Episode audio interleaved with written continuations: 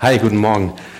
Äh, mein Name ist Jan, ich bin Pastor hier im Projekt und äh, ich bin verheiratet. Ich habe drei Söhne und ich bin noch nicht so richtig vorbereitet hier zu sein, weil der Trailer auf einmal zu Ende war. Äh, ich richte mich noch kurz ein bisschen ein. Lasst euch nicht stören. Okay. Ja, heute geht's zur Sache. Heute lassen wir die Hosen runter. Heute geht's ums Thema Sex. Ähm, also ich bin, ich bin ziemlich erfahren in dieser Angelegenheit, was die ersten 36 Jahre meines Lebens angeht. Ich weiß nicht, wie sich Sexualität mit 36,5 Jahren anfühlt. Habe ich keine Ahnung, bin ich nicht kompetent.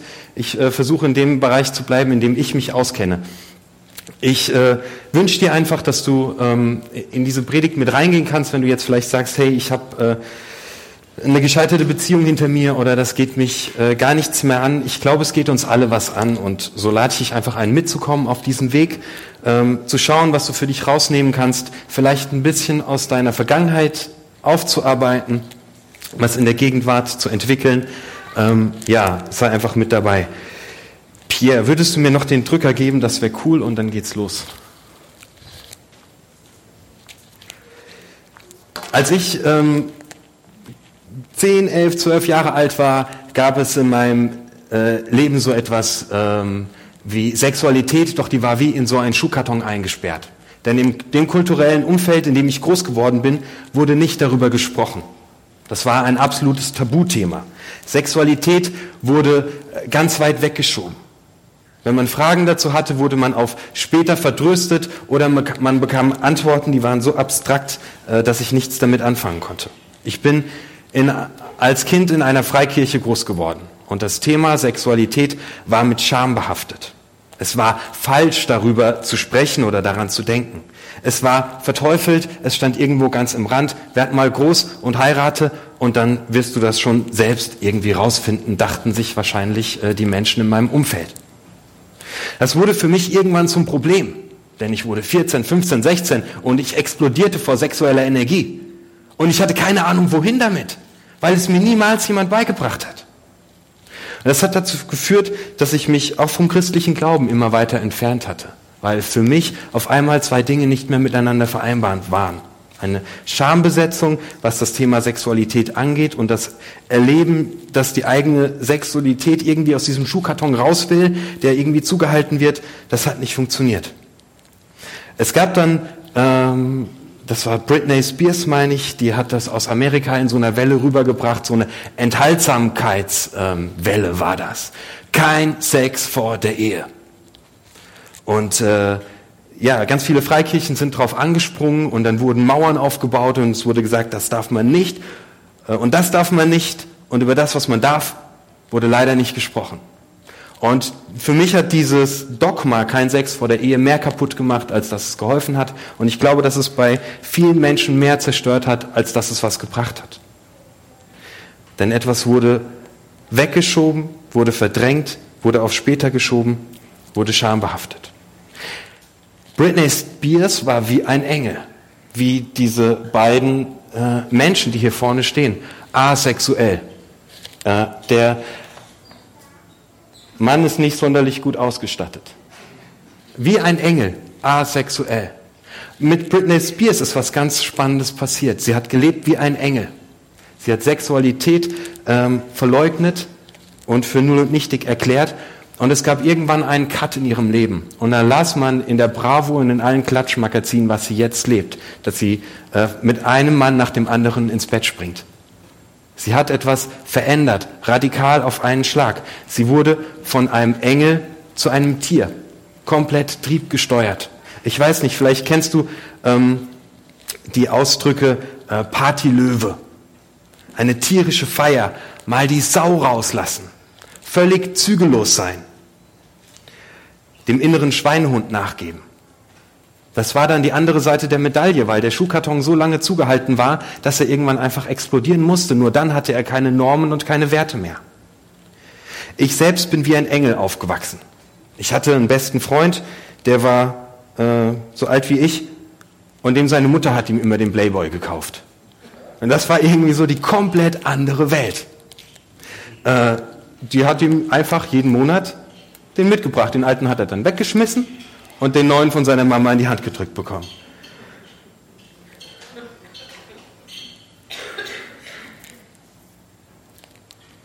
Wenn wir asexuell leben, wenn für uns Sexualität schambehaftet wird, dann schreibt sich das in unser Gehirn ein.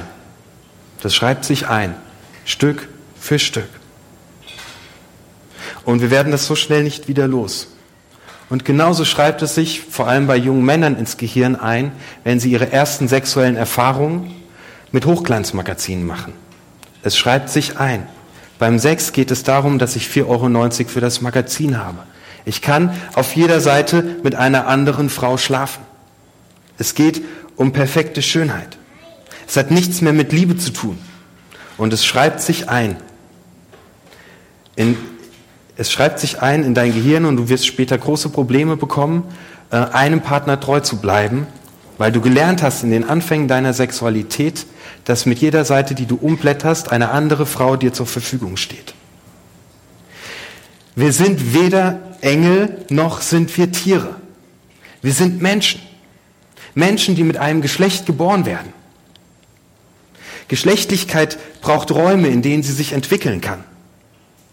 Wir haben in, vor allem in Freikirchen ähm, ein Riesenproblem mit Selbstbefriedigung. Das haben wir so einem Typ zu verdanken, der kann, kann einem echt leid tun, der heißt Onan. Vielleicht stellst du schon die Verknüpfung her zu Onanieren. Der Onan, der hat echt Pech in seinem Leben gehabt. Der hat nämlich das ganz mies angestellt. Also der hatte Sex mit seiner Frau und es war sein Job, ein Kind zu zeugen, denn es ging um Erbrecht. Also es war total wichtig, dass der äh, einen Sohn zeugt, damit die Erbschaft und alles geregelt ist. Und der Onan, der hat was gemacht, das ich, kannst du mal in einer Notsituation machen, aber sonst, das macht echt keinen Spaß. Erstens ist es nicht sicher und zweitens, nee, Spaß macht das echt nicht. Der hat nämlich, äh, bevor er seinen Samen ergossen hat, hat er seinen Penis schnell rausgezogen und alles ist auf die Erde gespritzt. Und daraus und das hat Gott verurteilt. Es ging in dieser Angelegenheit um Erbrecht, um sonst nichts. Der sollte einen Sohn machen. Also die Variante der Verhütung kann ich nicht uneingeschränkt empfehlen. Kannst du machen, musst du nicht. Ähm, aber es geht um Erbrecht, um sonst nichts. Aber dieser Onan hat, die, hat geprägt, geprägt und geprägt. Und als irgendjemand es als moralisch verwerflich fand und ein Problem mit Selbstbefriedigung hatte, hat er den Onan damit verknüpft. Und das Ganze hat den Geschmack der Sünde bekommen. Der arme Onan, hey. Hättest du Bock drauf, dass dein Name noch Jahrtausende später in dem Zusammenhang genutzt wird? Ich nicht. Ach ja, übrigens, ähm, wir hatten eine Möglichkeit als junge Leute mit diesem kein Sex vor der Ehe umzugehen. Ähm, meine Brüder und ich, wir haben immer gesagt, ja Leute, wir heiraten einfach nie. Dann hatten wir auch nie Sex vor der Ehe.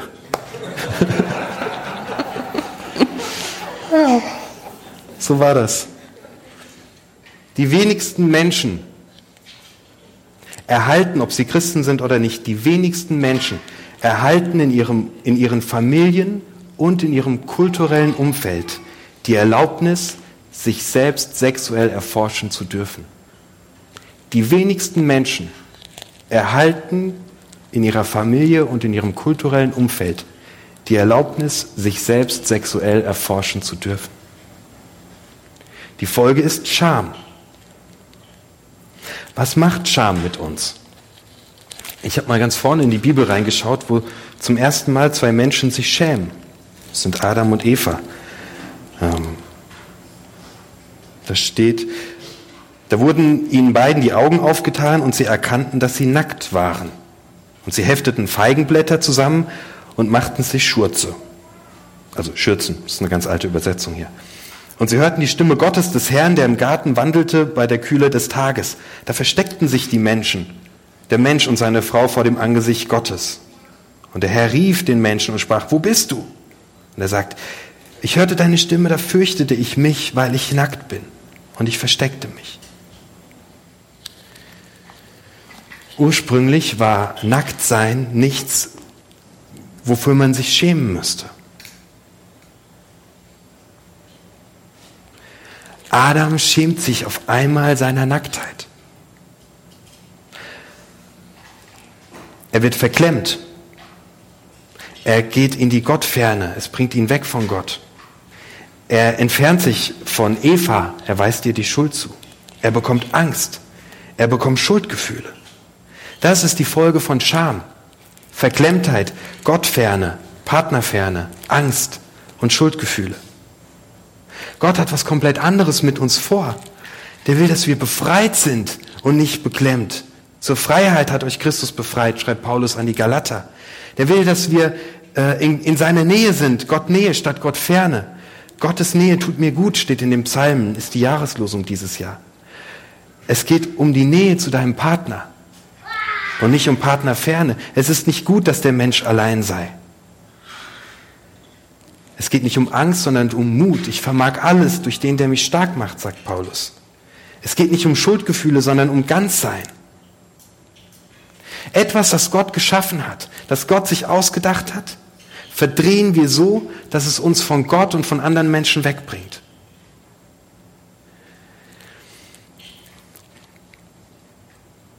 Jungen kommen ja praktisch, also wir Männer kommen ja praktisch mit unserem Penis in der Hand auf die Welt. Und den lassen wir in der Regel auch nicht mehr so schnell los. Ich weiß nicht, ob du schon mal, du dich noch dran erinnern kannst, als du ein kleiner Junge warst, als Mann oder als Mutter, wenn du deine Kinder beobachtest, die kommen auf die Welt, die haben das Ding in der Hand und die können da den ganzen Tag drin rumspielen. Ist wirklich so. Und es macht schöne Gefühle und die denken sich nichts dabei. Die haben einfach, die sind glücklich, haben ihren Pipi-Mann in der Hand und alles ist gut. Männer sind total einfach gestrickt. Bei Frauen ist das ein bisschen komplizierter. Da ist ein Großteil der Geschlechtsorgane innenliegend. Die kommen nicht so einfach da dran, wie wir Männer und haben die Hand den ganzen Tag äh, zwischen den Beinen liegen. Ein Großteil der weiblichen Geschlechtsorgane ist innenliegend. Und Veronika Schmidt, Sexologin und christliche Sozialtherapeutin, sagt, es ist ungemein wichtig, dass Mädchen und junge Frauen ihre Sexualität entdecken, mit ihren eigenen Händen entdecken. Ich glaube, das Schlimmste, was wir unseren Kindern antun können, wenn sie sich äh, an ihren Geschlechtsteilen anfassen, ist zu sagen, nimm die Hand da weg. Das macht man nicht. Das schreibt sich ein. Das schreibt sich ganz tief ein. Die äh, Veronika Schmidt sagt auch, äh, dass Frauen in ihrem Gehirn keine Synapsen angelegt haben für die Verbindung von Berührung und Lustempfinden, sondern dass die sich bilden müssen. Und sie können sich nur bilden durch Erforschen und durch, das, durch die resultierende Erregung. Erregung will gelernt sein. Sexualität will sich entwickeln. Geschlechtliche Identität will gefunden werden. Von 0 auf 100, das scheitert. Wenn du gedacht hast, du kannst dein Leben lang sexuell enthaltsam leben und irgendwann heiratest du und dann hast du die Hochzeitsnacht und bam, da kommt die Mega-Explosion, das wird ein tierischer Frust. Das wird eine ganz üble Angelegenheit. Sexualität braucht Zeit, um sich entfalten zu können. Und deswegen mache ich dir Mut, mit Jesus auch über Selbstbefriedigung zu sprechen. Ich mache dir Mut, dich selbst zu entdecken, damit du den anderen entdecken kannst. In Epheser 5, Vers 28 schreibt Paulus, in gleicher Weise sollen auch die Männer ihre Frauen lieben, als wären sie ihr eigener Körper. Wer seine Frau liebt, liebt sich selbst. Doch niemand hat jemals seinen eigenen Körper nicht geliebt. Im Gegenteil. Ich glaube, ein Schlüssel zu gelungener Sexualität, zu einer sich gesund entfaltenden Sexualität ist, dass du dich selbst in deiner geschlechtlichen Identität kennst dass du weißt, was dir gefällt, dass du weißt, was dir gut tut, dass du dich entdeckst, um dann den anderen entdecken zu können. Kannst du nochmal nachlesen, Epheser 5, Vers 28.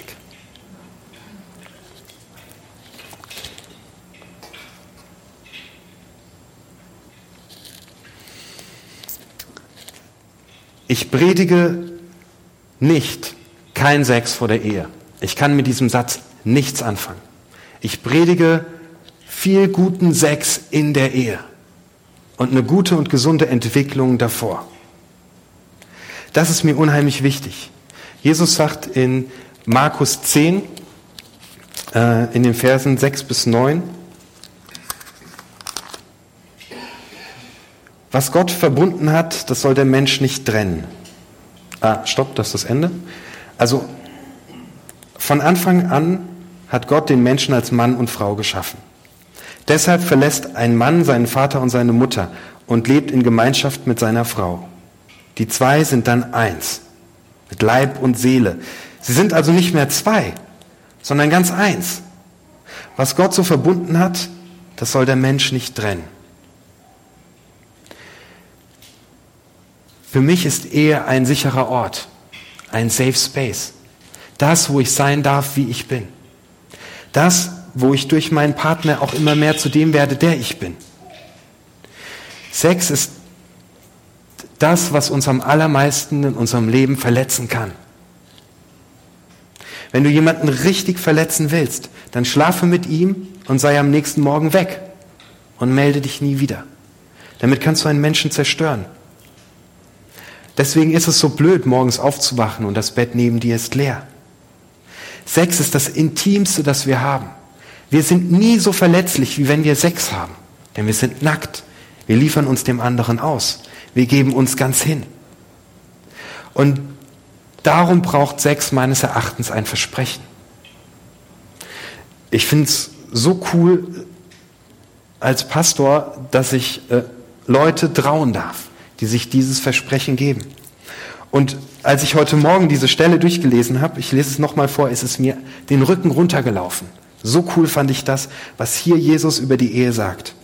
Von Anfang der Welt an hat Gott die Menschen als Mann und Frau geschaffen. Deshalb verlässt ein Mann seinen Vater und seine Mutter und lebt in Gemeinschaft mit seiner Frau. Achtung, jetzt kommt das, was so der Hammer ist. Die zwei sind dann eins mit Leib und Seele. Sie sind nicht mehr zwei, sondern ganz eins. Was Gott so verbunden hat, soll der Mensch nicht trennen. Ich finde, ist der Wahnsinn, was hier passiert. Da, da sind zwei, die haben vielleicht ähnliche Hobbys, die passen gut zusammen. Die, die können sich riechen. Das passt von den Genen und sonst was. Und Gott hat die auch noch miteinander verbunden, zu einem gemacht. Das finde ich der Hammer. Das ist der sicherste Ort. Das ist, Ehe ist nicht was Altmodisches. Es ist die geilste Erfindung, die es überhaupt gibt. Gott gibt uns eine Anleitung, wie wir so einen ganz sicheren Ort bekommen und er sagt auch noch, er schmilzt uns zusammen. Ich finde es der Hammer. Cool finde ich auch Vers 7, äh, deshalb verlässt ein Mann seinen Vater und seine Mutter. Äh, da hat jemand seine eigene geschlechtliche Identität gefunden. Da ist jemand zum Mann geworden. Ich glaube, Zeichen für eine äh, nicht gefundene geschlechtliche Identität, das sind diese äh, Muttersöhnchen oder Frauen mit Mutterkomplex, haben ihre eigene Sexualität nicht entdeckt, können Vater und Mutter noch nicht verlassen. Aber hier gehen zwei und machen etwas Neues. Finde ich total cool. Jesus sagt noch ein paar mehr Sachen über die Ehe. Eine davon ist äh, für uns Männer extrem schmerzhaft, Matthäus 5, Vers 27. Ihr wisst, das sagt Jesus äh, in folgendes Szenario hinein. Ähm, die äh, damalige Kultur war folgendermaßen, wenn deine Frau die Suppe versalzen hatte, dann konntest du ihr einen Scheidebrief ausstellen. Das war als Grund, das geht aus alten Dokumenten heraus. Das reichte bei den Rabbinern als Begründung, dass deine Frau die Suppe versalzen hat und dann äh, konntest du dir eine neue Frau suchen. So war das. Äh, nein, die Zeiten wünsche ich mir auch. Na, Leute, das war einfach nicht gut. Jetzt sagt Jesus folgendes, du sollst nicht die Ehe brechen. Ich aber sage, wer die Frau eines anderen begehrlich ansieht, hat mit ihr schon die Ehe gebrochen. In seinem Herzen hat er es getan. Ehe besteht aus dem Versprechen, dass ich sage, ich werde unsere Einheit nicht zerreißen. Ich werde dich nicht zerreißen. Wer die Frau eines anderen begehrlich ansieht, hat mit ihr schon die Ehe gebrochen. In seinem Herzen hat er es getan. Achtung, jetzt wird's krass. Wenn dich dein rechtes Auge zum Bösen verleitet, reiß es aus. Also das schreibt Matthäus. Ähm, der neigt dazu ein bisschen. Der, der steht da voll drauf. Bei Lukas ist das ein bisschen gesänftiger. Reiß es aus! Niemand, äh, ich rate niemandem, sich sein Auge auszureißen. Denn wenn du so reagierst darauf, dass du einer anderen Frau hinterher schaust, dann wirst du auch die Schönheit deiner eigenen Frau nicht mehr sehen können, weil du blind wirst. Wir Männer haben so eine Veranlagung. Ähm, keine Ahnung. Wichtig sind Brüste und Hintern. Und, und wenn die vorbeikommen, dann fangen die Augen so an zu scannen. Zzzt, ah, Brüste, Hintern. Frauen, ihr braucht euch nie die Nase hochstecken oder sowas. Das ist für uns total unerheblich. Wir sehen nur Brüste, Hintern. Brüste, Hintern. Und irgendwas in uns macht. Das braucht keiner leugnen. Wir sind Männer. Das ist in uns angelegt. Jesus sagt, wenn du nur einer anderen Frau hinterher schaust, hast du schon die Ehe gebrochen. Was macht David? Der steht oben auf seinem Palast und die Bathseba badet wunderschön nackt in ihrem Pool. Ich fange gleich an zu schwärmen. Mache ich nicht. Und, und, und da steht, und er sah Bathseba. Mit den Augen fängt es an. Es fängt immer mit den Augen an. Die Augen gehen den allerersten Schritt. Du hast die Möglichkeit, dich selbst jetzt zu ohrfeigen. Gib dir eine Ohrfeige dafür, verurteile dich selbst. Das wäre aber überhaupt nicht Jesus-mäßig. Paulus sagt, Christus ist für dich gestorben, als du noch ein Sünder warst. Geht also nicht. Naja, vielleicht machst du Folgendes, dass du die Lust, die in dir entsteht, dass du sie fokussierst. Hey, ich bin gerade erregt. Krass, wegen Brüsten. Boah, hat meine Frau hübsche Brüste. Alter Falter. Ich kaufe jetzt jedes Mal, wenn ich die Brüste von irgendeiner Frau schön finde, eine Rose und bringe die meiner Frau mit. Mach's nicht, weil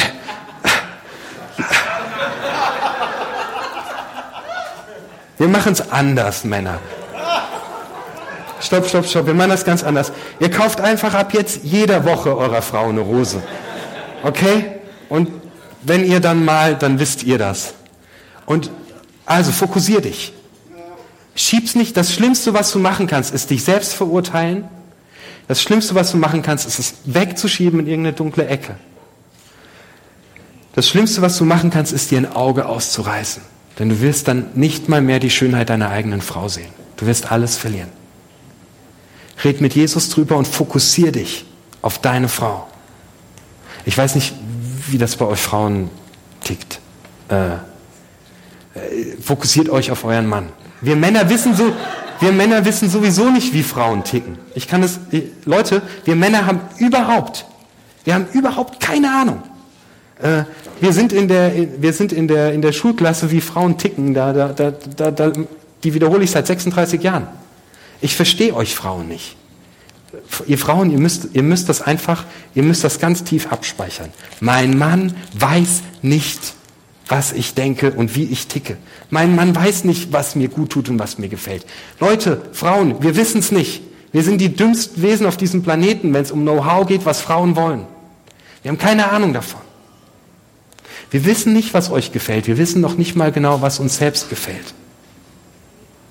Jetzt komme ich äh, zu meinem dritten Punkt, ähm, Entfaltung.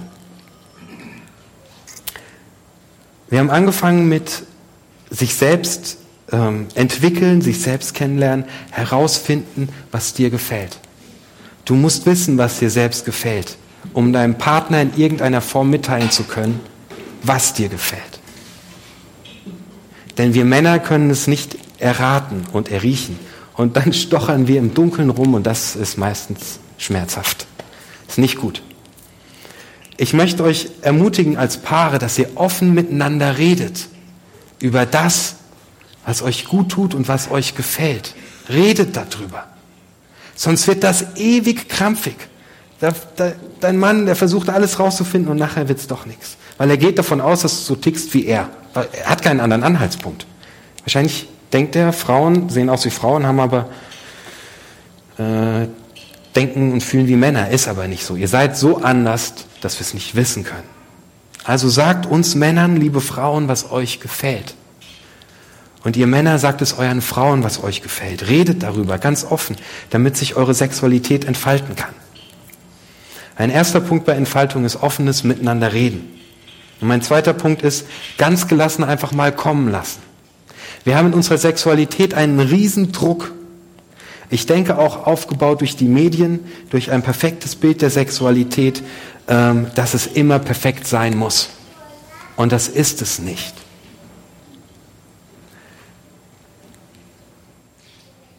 Irgendwie haben die meisten Männer, glaube ich, das Problem, dass sie schneller einen Orgasmus kriegen als die Frau. Das geht immer so, ratzfatz. Das kann auch mal so ein 30-Sekunden-Ding sein.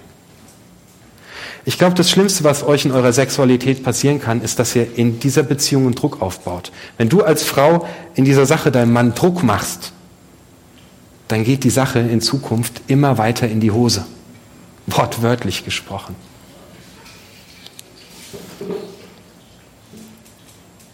Gelassenheit ist ein Schlüssel. Ja, dann dauert Sex eben mal nur 30 Sekunden. Okay. Wenn du als Frau deinem Mann die Freiheit gibst, dass er nicht der ist, der ständig liefern muss, wird er irgendwann von ganz alleine anfangen, Spaß an der Angelegenheit zu entwickeln. Es ist nicht schlimm, wenn es mal nicht klappt. Seid gelassen miteinander. Habt kein Perfektionist, Perfektionistending. Lass es einfach mal kommen.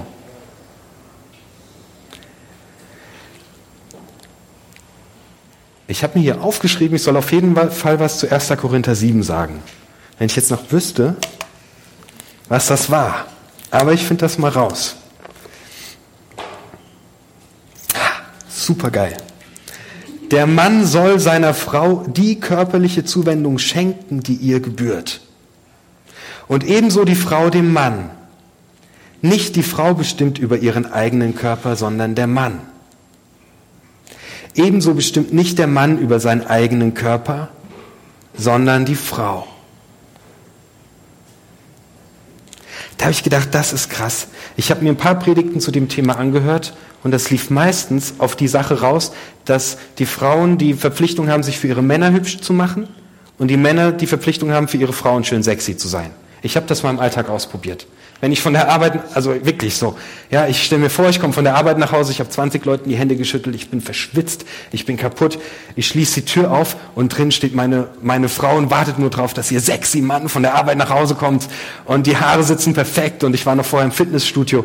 Leute, hey, so will ich nicht nach Hause kommen. Nee.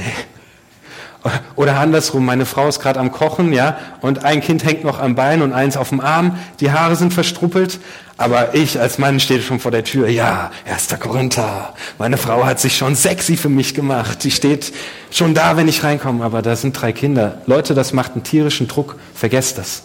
Hier steht was richtig Cooles. Hier steht drin, dass der Mann über den Körper der Frau bestimmt. Etwas bestimmen. Er macht den Körper der Frau wertvoll. Er sagt dem, er gibt dem Körper den Wert. Er bestimmt ihn. Er sagt, du bist wunderschön. Du bist das Schönste, das, mir, das ich je gesehen habe. Und die Frau bestimmt den Körper des Mannes. Oh Mann, ich liebe dich. Du bist sexy mit deinem, du bist sexy, ich finde dich toll. Da steht, dass der Mann den Körper der Frau bestimmt. Das Übelste, was du in deiner Beziehung machen kannst, ist eigentlich als Frau zu deinem Mann zu sagen, ey, geh mal wieder ins Fitnessstudio. Mit deiner Plauze, da habe ich ja echt keinen Bock drauf. Und als, Frau zu, als Mann zu deiner Frau zu sagen, äh, deine Beine sind nicht rasiert, heute will ich keinen Sex mit dir. Ich überspitze jetzt mal. Aber wir machen solche Sachen. Aber es funktioniert genau andersrum. Wenn du deinen Partner jetzt komme ich nochmal auf das von der letzten Predigt, hinergabst, hinliebst zu dem Menschen, wie Gott ihn sich gedacht hat, dann wird er von ganz alleine schön. Ich würde mal den Steve nach vorne bitten. Ähm, ich finde, das ist für mich in dieser ganzen Serie der wichtigste Punkt, dass wir als Männer und Frauen verpflichtet sind, unsere Partner schön zu lieben. Und ich möchte das einfach nochmal ähm, vorlesen. Das steht in Epheser 5, Vers 25. Ja.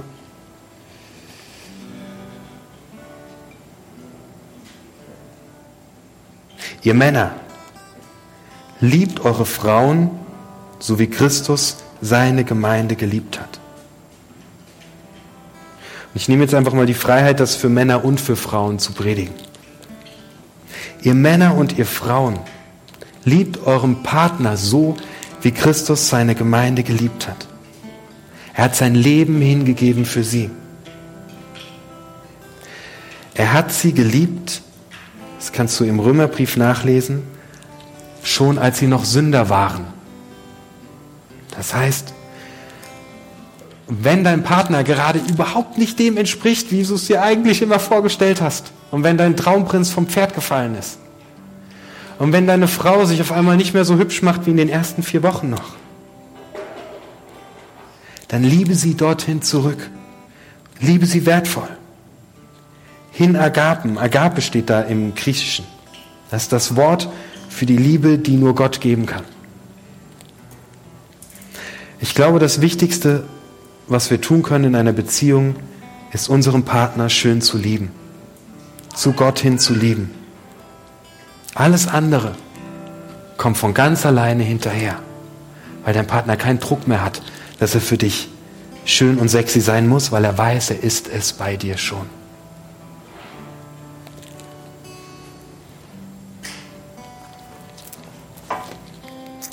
Mein erster Punkt war Entwicklung. Wenn für dich bis jetzt dein Körper selbst zu erforschen, das Wort Selbstbefriedigung schambehaftet war, dann lade ich dich ein, entdecke dich selbst. Mein zweiter Punkt war, die Ehe ist, ist der beste Ort, um Sexualität zu leben und den anderen zu entdecken. Mein dritter Punkt war Entfaltung. Redet miteinander, Frauen und Männer, wir kennen uns nicht.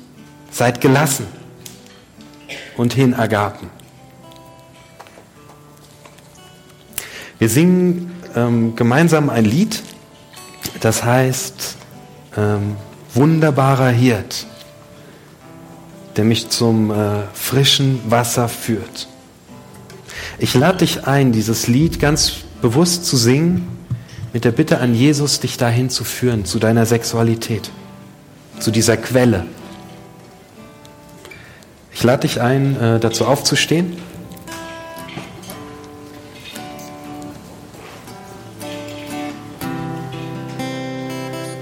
Wenn du jetzt sagst, ich habe noch 10.000 Fragen und du hast eigentlich alles, was ich wissen wollte, nicht beantwortet, Jan, äh, dann schreib mir eine E-Mail. Wir werden die Serie nächstes Jahr nochmal machen, vielleicht auch mit anderen Schwerpunkten. Äh, ich hoffe, dass du in dieser Serie ähm, was über deine eigene Sexualität, über Partnerschaft und Ehe lernen konntest.